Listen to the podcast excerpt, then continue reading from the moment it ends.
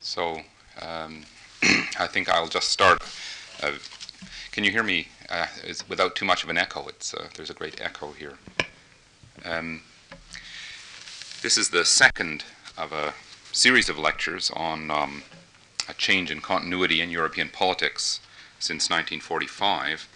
Uh, uh, and uh, Victor Perez Diaz said he will be down shortly, but that I should begin and introduce myself. And that reminds me of a story um, that some of you may know. Uh, apparently, it's a true story about Albert Einstein. Uh, I'm going to speak a little more slowly today since the last time I outran the translator. I've been told that it takes longer to say something in Spanish than it does in English, and um, I expect her to have great difficulty with this particular joke. In any case, um, Albert Einstein, uh, at the peak of his fame, was asked to do a lecture tour in the United States.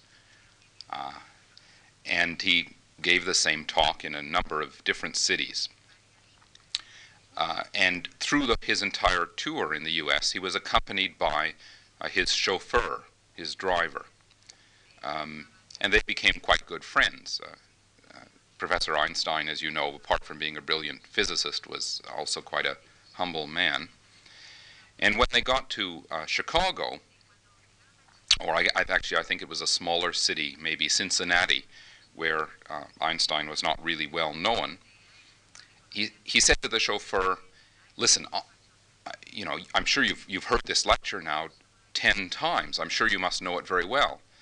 And the chauffeur chauffeur said, "Well, yes, I know it by heart. I've memorized it. I've now heard it uh, ten times." So um, Einstein said, "Well, why don't you give the lecture?" Instead of me this time. And the chauffeur said, Oh, well, I couldn't. And I said, No, no, no, go ahead.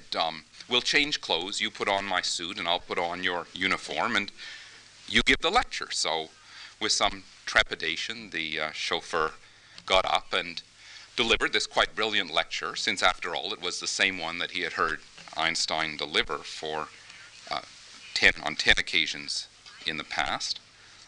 And um, so he finished, and uh, then um, suddenly, unexpectedly, there were several questions from the audience. And the chauffeur was standing there, and um, uh, a physicist stood up and said, Well, you know, Dr. Einstein, I, I, I, found your theory very interesting, but I have some objections to it in, of this sort. And he went on at some length in deep scientific terminology. Whereupon the chauffeur looked at him and said to him,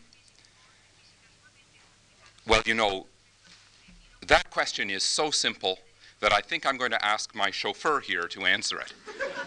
Whereupon the real Einstein stood up and answered it. so we're all uh, replaceable in one way or another.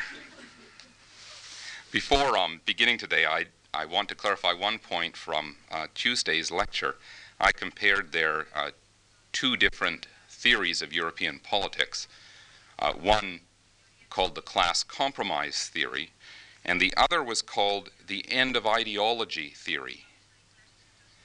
But I think that uh, my pronunciation was a little unclear, and many of you thought it was the an individuological theory, which sounds interesting but obscure.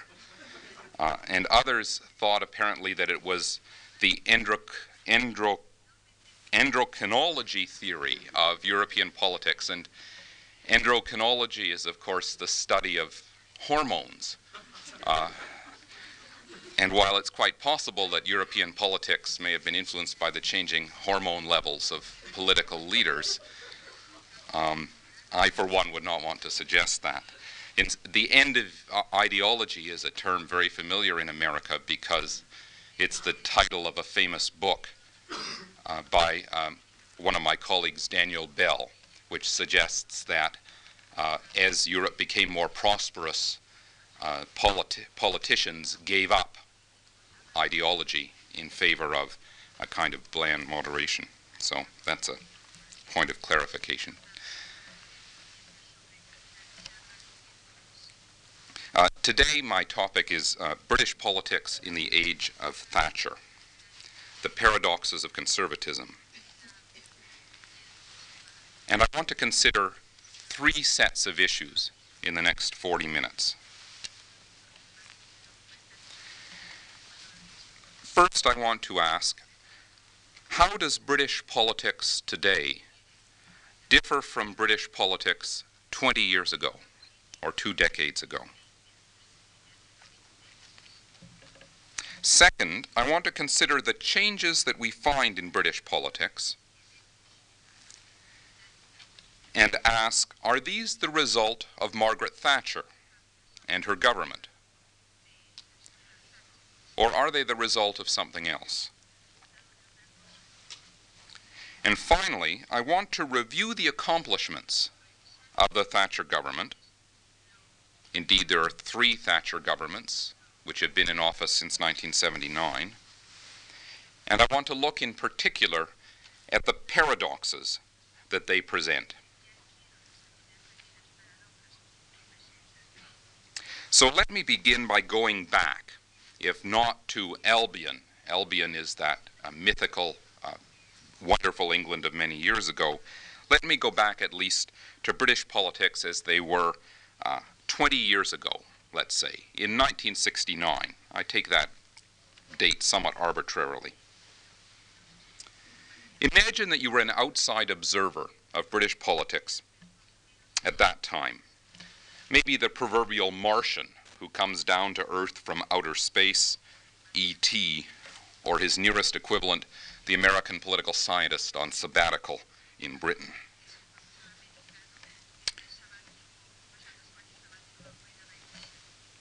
What would such an outside observer have said were the principal features of British politics at that time?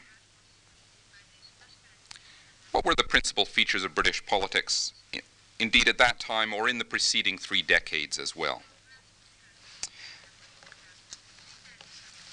I think we could identify five characteristic features of British politics in this period.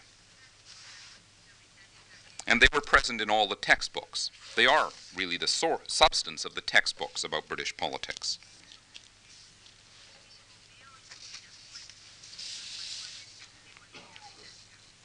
First, our observer from outer space would have seen what is commonly called a stable system of two party government.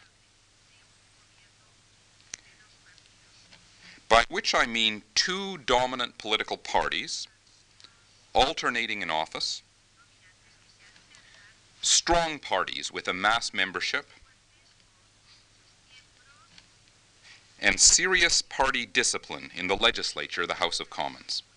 So party government is the first a feature, the traditional feature of British politics.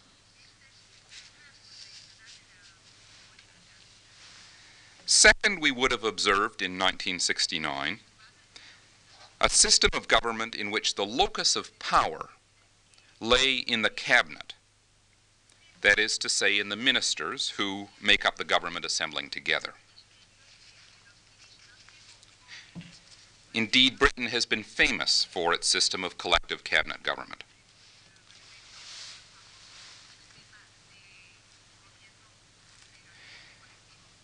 And third, looking at the electorate or the voters as a whole, we would have found that electoral politics was dominated by social class.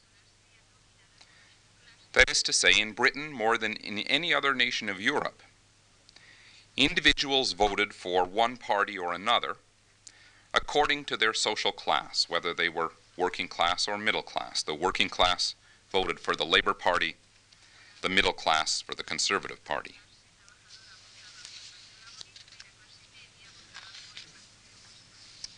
And indeed, in 1969, Peter Pulzer, who is now the Gladstone Professor of Government at Oxford University, for instance, began a book with a famous phrase. He said, Class is the basis of British politics, all else is mere embellishment and detail. So, fourth, looking at the policies of successive British governments, if we were due to do so in 1969, we would have found that there was a remarkable consensus or agreement between the parties on matters of economic policy in particular. This consensus was based on Keynesian economics. Both parties agreed that full employment was the principal goal of economic management, full employment, and that budget deficits should be used where necessary to defend it.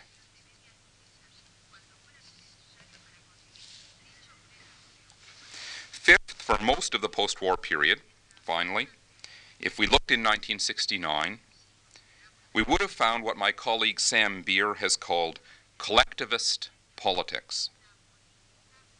Collectivist politics. That is to say, British governments made use of extensive consultations with producer groups, such as the trade unions and employers' associations. And these consultations, of course, were often designed to secure an incomes policy, which became an indispensable component of British policy in the 1960s and 1970s.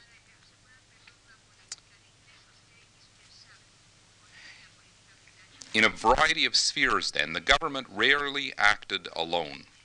In general, it negotiated policy with the economic interests affected by the policies. And as a result, the trade unions in particular have always seemed unusually powerful in Britain. And this is, of course, a feature of British politics we would have noted in 1969. So in 1969, 20 years ago, these five characteristics were the rules of the political game in Britain. For many of us, they defined British politics. This is what we taught to our students. This had been true of British politics since the war. Today, however, None of these features accurately describe British politics. All have changed. And I want to examine these changes, and in particular, I want to ask are they the result of Margaret Thatcher? And this is a good question, because there are many who would argue that she single handedly changed the course of British politics. Margaret Thatcher, the daughter of a pharmacist, chemist from the suburbs of London, brought up as a devout Methodist, trained as a chemist herself, an organic chemist, and then a tax lawyer. She's surely a remarkable woman. Leonid Brezhnev called her the Iron Lady, as you know, and she is indeed that. I think few political leaders have had such a polarizing impact on the collective psyche of their nations. It's hard to measure the um, uh, psychological impact of a political leader, of course, but one bizarre piece of evidence testifies to the impact that Mrs. Thatcher has had in Britain, and it recently appeared, this evidence, in the British Medical Journal.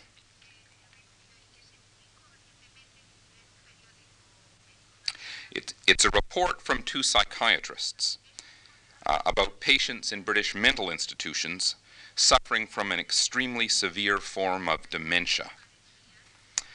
These, these individuals had an illness that was so severe that they could not even remember their own names. They couldn't remember what day it was, what year it was, or indeed where they were. However, all four of these mental patients that the doctors examined could recall one piece of information correctly and that was the name of the current Prime Minister, Margaret Thatcher.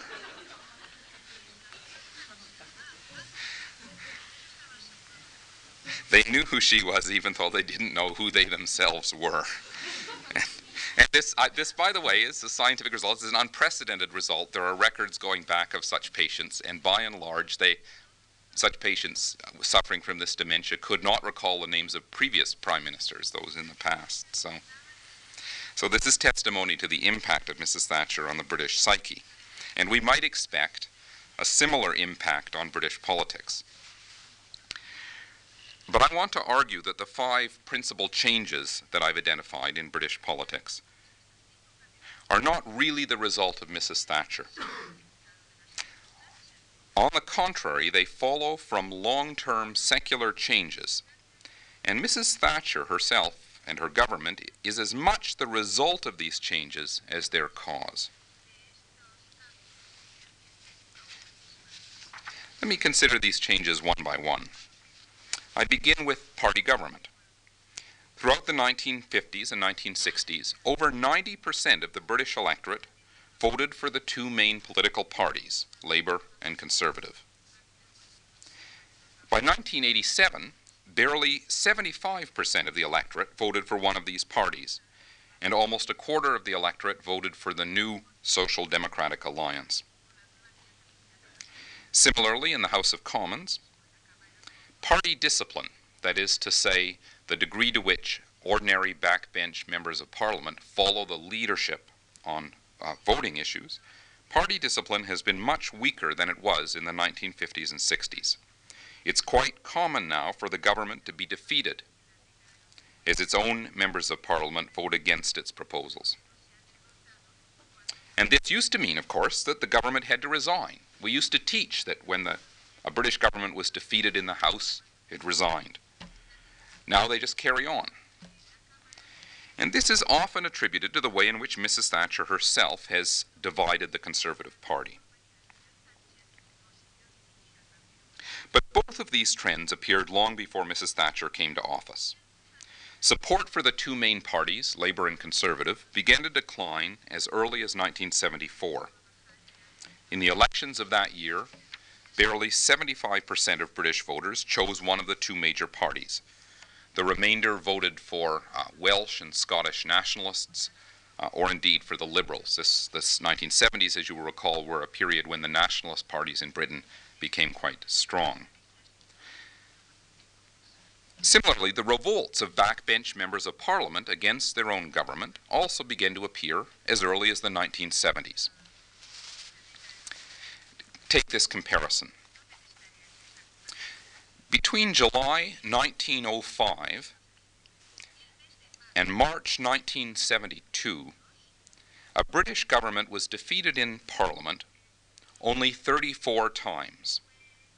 That is 34 times in 67 years.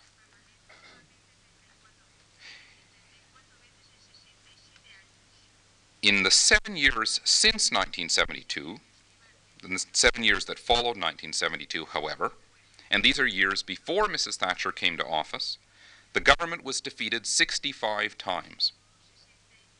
And in none of these cases did it resign. So these changes in party government predate Mrs. Thatcher.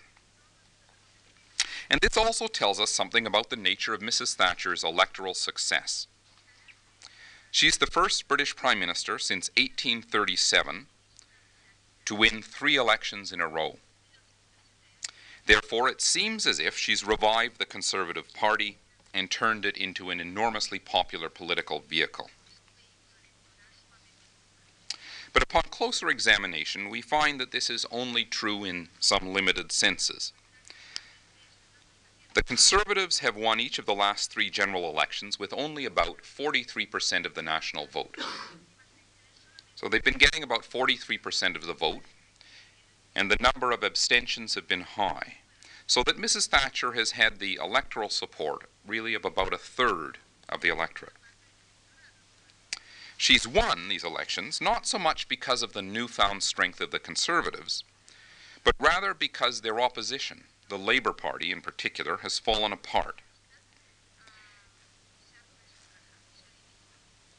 Its share of the national vote fell to 34% in the 1987 election.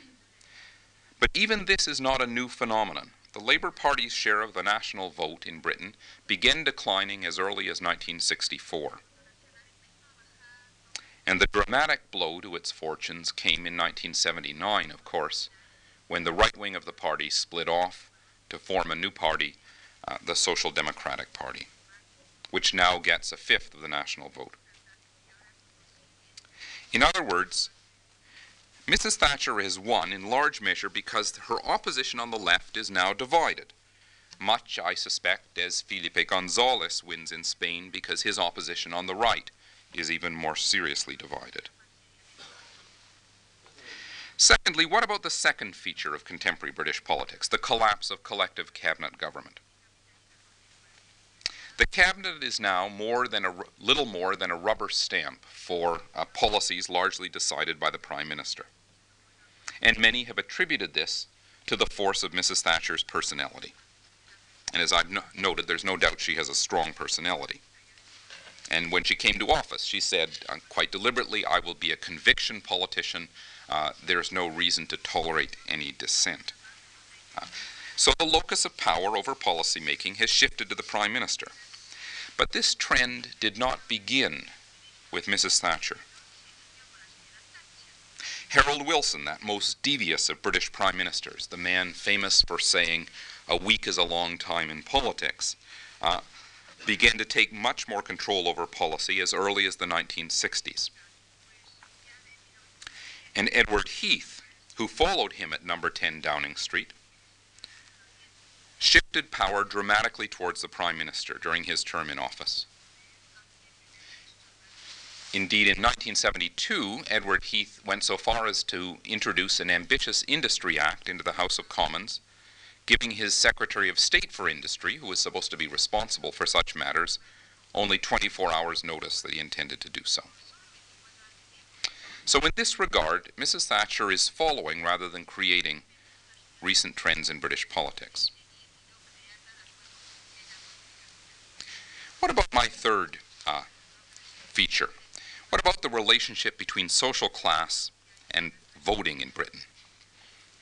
As you probably know, Mrs. Thatcher has been able to draw working class votes away from the Labour Party. And indeed, behind many of her economic policies lies a powerful political strategy designed to create a cross class coalition for the Conservatives. by selling shares in the nationalized industries to the public. She's created 7 million new shareholders. And by selling public housing to the tenants, those who rent it, she's created a million new homeowners in Britain.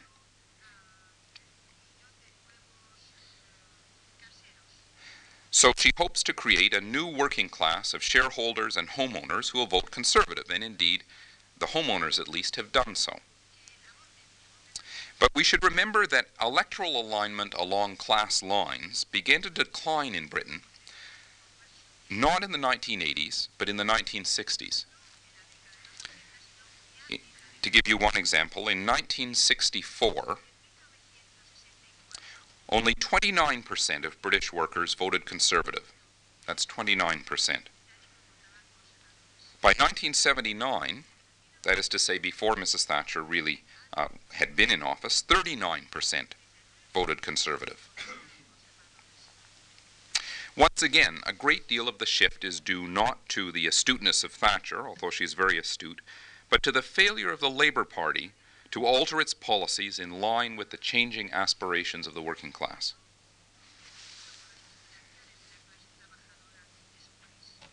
Labour lost the 1979 election in large measure because working class voters objected to their policies, to their incomes policies, to their economic policies, and to their proposals for nationalization.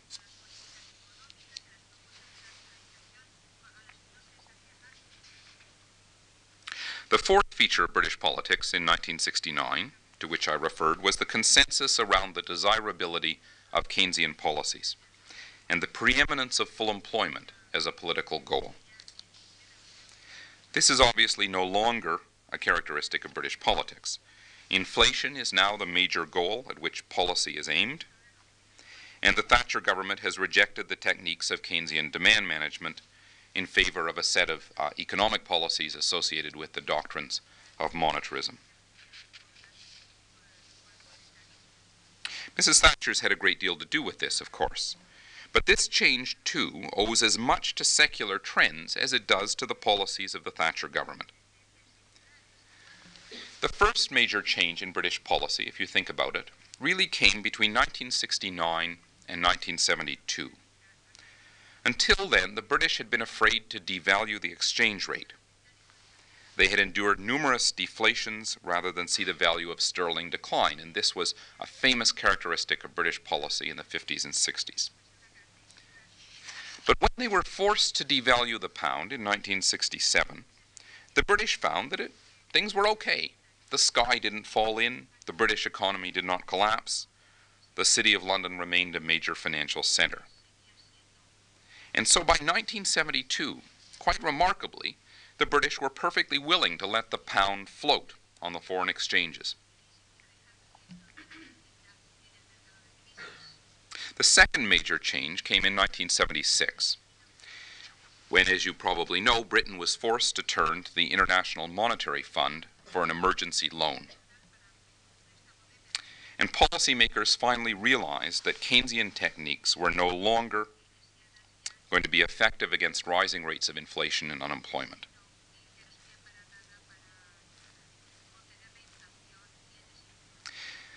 Indeed, that was the year in 1976 that James Callaghan, the Prime Minister, said to the Labour Party conference precisely that. Uh, he said, uh, we, you, we used to think that you could spend your way out of uh, recession, but I tell you that that option is no longer available. And indeed, the spending cuts, the cuts in public expenditure that were made in 1976 77 by a Labour government, were drastic and much larger than those made in any two year period under the Thatcher administration. So Mrs. Thatcher carried these trends further, but they began once again long before she came to office. Finally, as I've noted, in 1969, British politics was collectivist politics. The trade unions and employers were powerful participants in regular negotiations with the government.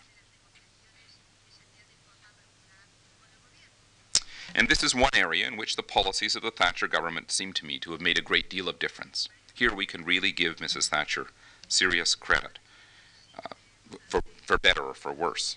Uh, from the outset, Mrs. Thatcher rejected government by negotiation. She stopped consulting producer groups, and she deliberately set out to break the power of the British trade unions. Indeed, as you may recall, uh, when, she, when the British were involved uh, in uh, the war over the Malvinas, she described the Argentinians as the enemy without, but she described the trade unions as the enemy within. A rather serious comparison. And indeed, she had considerable success. Trade union membership peaked in 1979 at 13 million members, or about half the British workforce. By 1987, union membership has declined by more than 20%. Moreover, Mrs. Thatcher stood her ground in the face of serious strikes by railway workers, steel workers, public sector employees, and of course a strike by the powerful National Union of Mine Workers that lasted a year and a half. I was in Britain at that time, at the time of the mine worker strike, and uh, it was a quite remarkable. Every day, every evening on the news and television, you, you saw uh, these pictures of uh, massed pickets in the early hours of the morning, so in the semi darkness, fighting with thousands of police, day after day after day for uh, a year. And the thing that it reminded me most of, actually, was uh, um, as an adolescent watching the news from America about Vietnam night after night on television.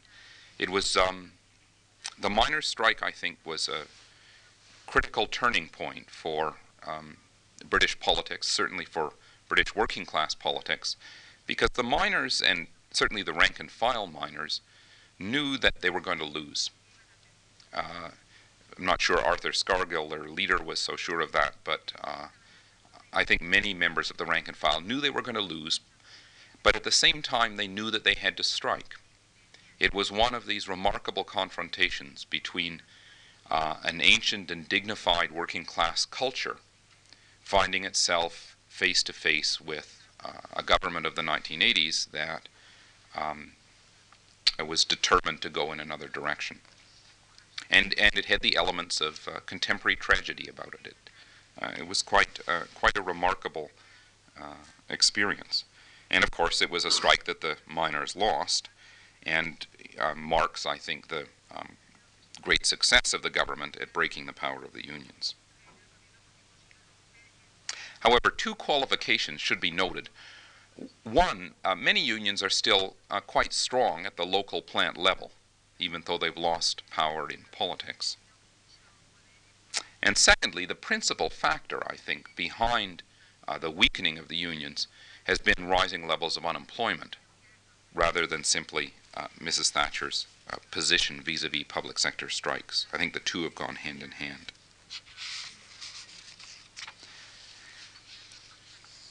So in other words, what we taught our students barely 10 years ago about the nature of British politics is no longer valid. The rules of the game have changed in Britain. However, although Mrs. Thatcher may seem to represent these changes, she didn't bring them about. Most of them are the result of secular trends that, be, that uh, uh, began to develop before she came to office. Well, then, what is the distinctive contribution of the Thatcher government to British political economy? What will the legacy of this government over the long term really be? Well, the question is difficult to answer, and I'm still formulating my own uh, ideas on the subject. However, I think the Thatcher government has had an enduring and will have an enduring impact on British politics uh, at three levels uh, political, economic, and social. Consider first the political level. Here, I think that Mrs. Thatcher really has reduced the influence of the trade unions in politics. As I've said, the unions are still often powerful at the plant level, but I think they may never again recover the ability to threaten the government uh, with public sector strikes of the sort that once punctuated British politics. There will be strikes, of course, but subsequent governments of both the left and the right, in my view, will uh, be more inclined to resist them. Also, at the political level, uh, Mrs. Thatcher has clearly altered the balance of power within the Conservative Party itself. As you know, that party has always, to some degree, been divided between individualists, believers in the market, like Mrs. Thatcher on the one hand, and old fashioned Tories on the other, uh, believers in a kind of aristocratic noblesse oblige, uh, believers that uh, conservatism was important, but the object of conservatism was to conserve rather than to make radical breaks with the past. Well, those people are, of course, uh, very much on the wane in the party. They're still there. They're hoping to take over after Mrs. Thatcher leaves, uh, but she looks very healthy, and the new people coming into the party are by and large Thatcherites.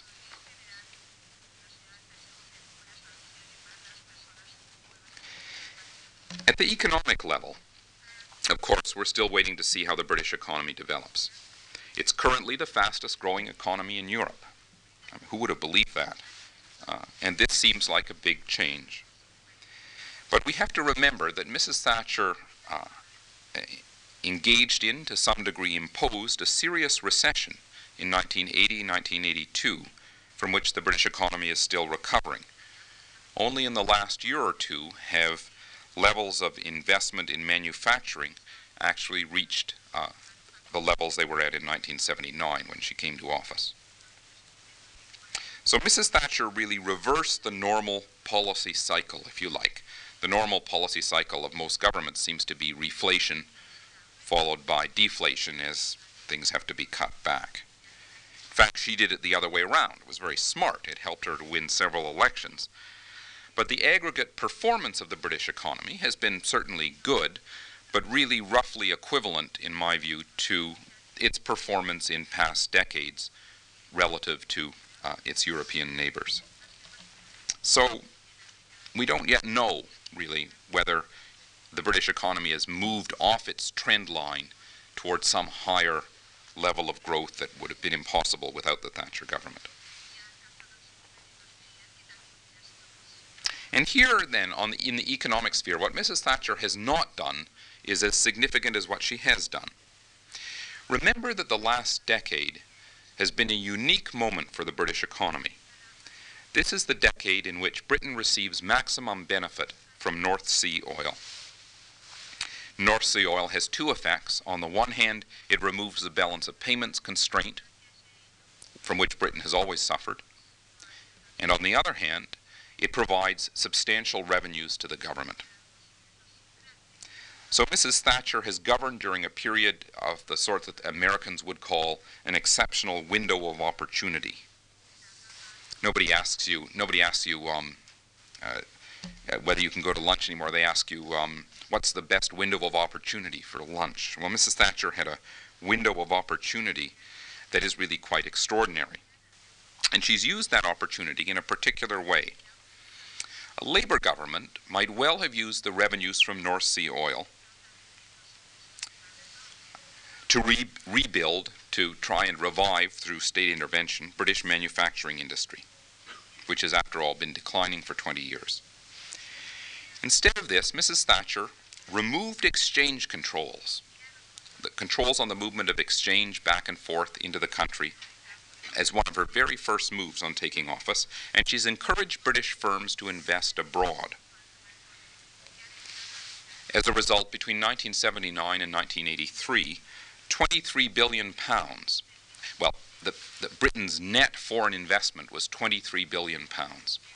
That is to say, net of foreign investment in Britain itself, and that, that has increased enormously in the period since 83.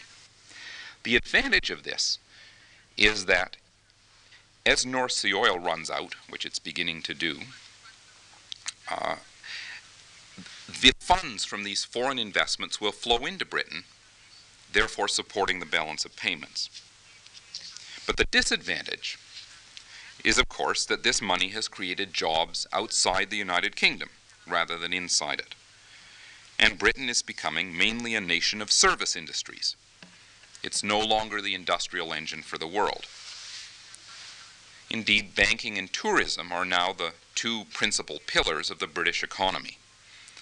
Tourists flow into Britain to see the art galleries, country estates, maybe catch a glimpse of Princess Diana. Uh, and indeed, it often seems as if Mrs. Thatcher's economic strategy has been to turn Britain into a large theme park, rather like a national uh, or a European version of Disney World. Uh, and this is a cause for concern. However, it also is a trend that predates Mrs. Thatcher, I should add.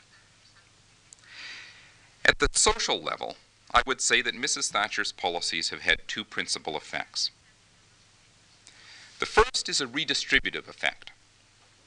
The Thatcher government has redistributed income and wealth away from the poor and toward those who were already the most affluent. And in this respect, the government reverses a trend of 30 years. Until 1979, most British governments gradually redistributed income from the rich to the poor. However, Mrs. Thatcher has reversed that in two ways. First, in the early years of the government, she encouraged rising levels of unemployment. And as a result, large numbers of families at the margin of the workforce lost their incomes altogether. So in 1987, almost one fifth of the British population was living on supplementary benefits, namely welfare. And second, of course, the Thatcher government has consistently reduced taxes, particularly on the most affluent, and increased those paid by individuals at less than average incomes. It's a very deliberate strategy. Uh, the object is to increase the incentives for people to work and produce and make the country grow. But it means that the cost of the market strategy that Mrs. Thatcher has followed has been paid by those least able to afford it single mothers, older workers in declining industrial sectors, and especially those under 25, where unemployment rates are still close to 15%. These people really are the casualties of the Thatcher Revolution.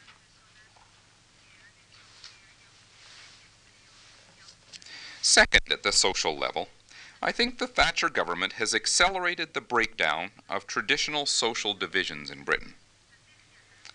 Mrs. Thatcher is an iconoclast. She is one of the few genuine radicals, it seems to me, at the head of a government in the contemporary world. Uh, she's attacked the major idols, the major uh, institutions of the British establishment more effectively than any of her labor um, uh, uh alternatives for many years. Uh, she attacks the universities of Oxford and Cambridge, who in turn attack her. Oxford voted not to give her an honorary degree very bad idea uh, from the financial point of view. She attacks the Church of England. Uh, she's attacked the landed aristocracy. And indeed, uh, she's, she is clearly hostile to many of the 18th century elements of life left over in Britain. Instead, she's drawn praise and attention to businessmen, to shopkeepers, to taxi drivers, small businessmen, industrialists, to anyone who can make money. So it's respectable, again, to make money in Britain, and maybe that isn't such a bad thing.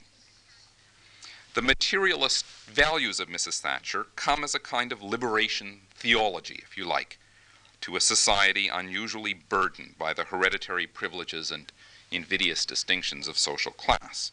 And there's something, there's something admirable in that, I think. Uh, you know, it's hard to measure such phenomena, but I think Mrs. Thatcher has had an effect on the attitudes of the British, uh, the kind of occupations they value, and their willingness to engage aggressively in commerce. It's very hard to measure this, and I keep, every time I'm in uh, London, I keep asking my friends, well, has Mrs. Thatcher had an effect on you? You know, do you think these market sentiments are altering the attitudes of the British population? And they all say to me, no, no, no, no effect, no effect.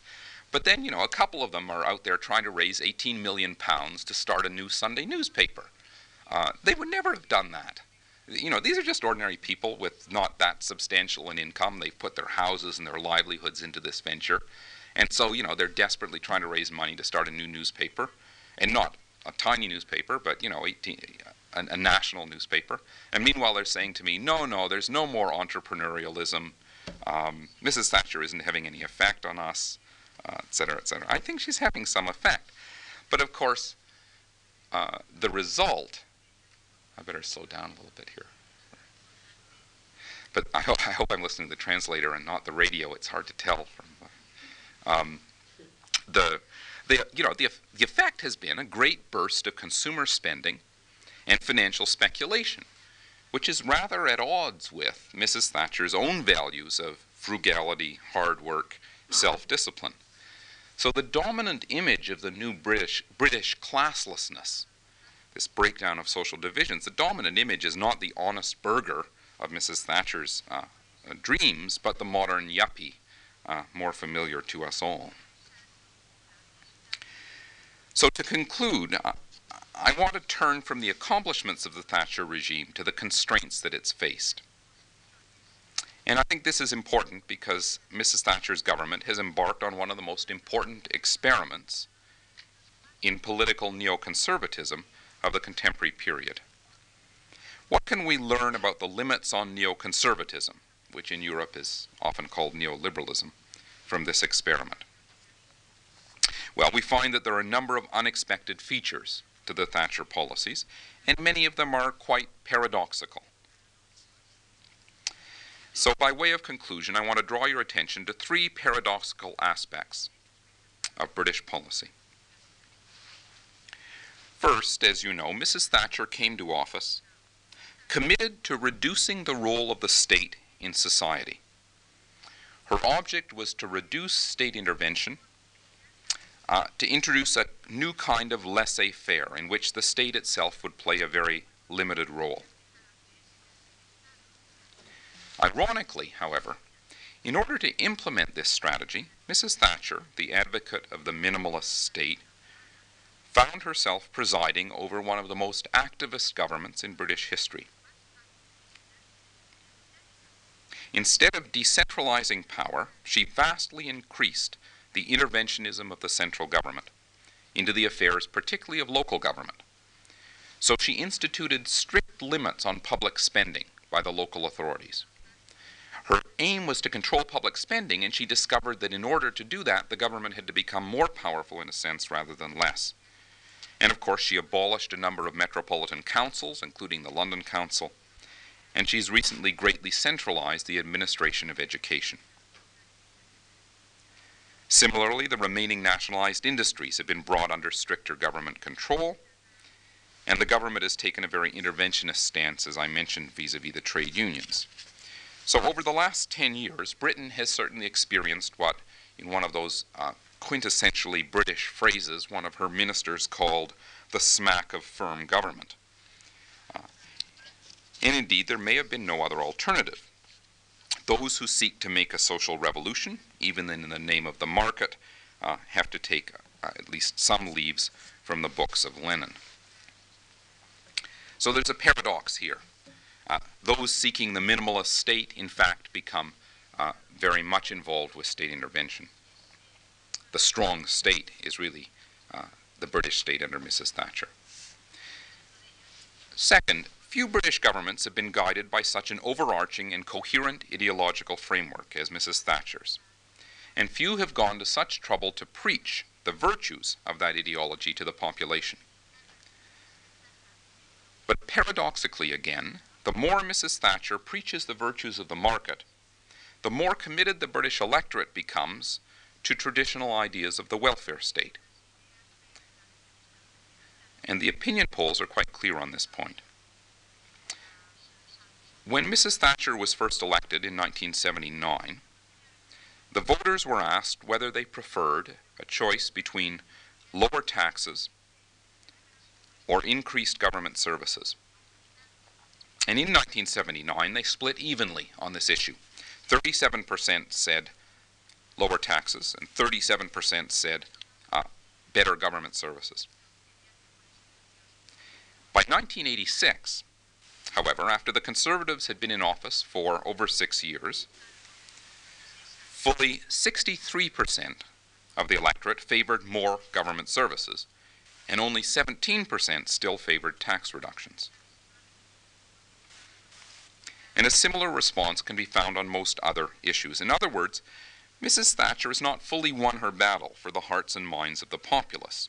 The traditional centrist attitudes of the British electorate have remained rather immune to the neoconservative virus. And finally, there are curious limitations to the free market ideology of the Thatcher government. In particular, Mrs. Thatcher's support for free market principles in the sphere of the economy do not extend very far towards support for a freer political marketplace.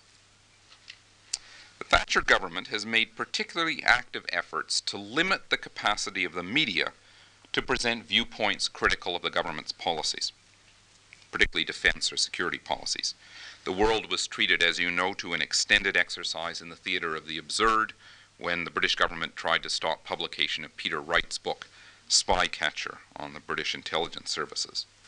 Uh, several television stations in Britain, including the BBC, after all owned by the government, were raided by the police in an effort to prevent uh, uh, the transmission of programs about uh, Northern Ireland on the one hand and um, uh, uh, security issues on the other, electronic surveillance. And the government has recently proposed changes to the Official Secrets Act uh, that does very little to expand freedom of information in Britain. Yet, so one would expect those who believe in the value of the economic marketplace to see some virtue in expanding the information available in the political marketplace as well. But this is not the case. So, in sum, the last decade, it seems to me, has been one of significant change in British politics.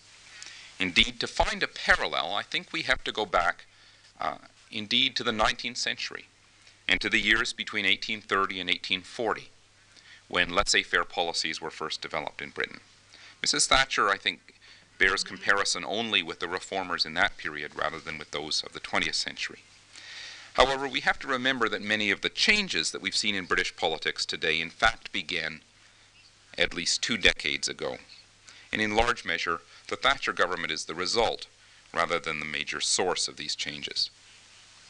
So, in a nation that pioneered the modern jury system, we might say that the jury is still out. The jury is still undecided on this case. Margaret Thatcher always said that her strategy was aimed at the long term, and to the surprise of many people, it looks like she may be in office for a term long enough to carry it out. Thank you very much.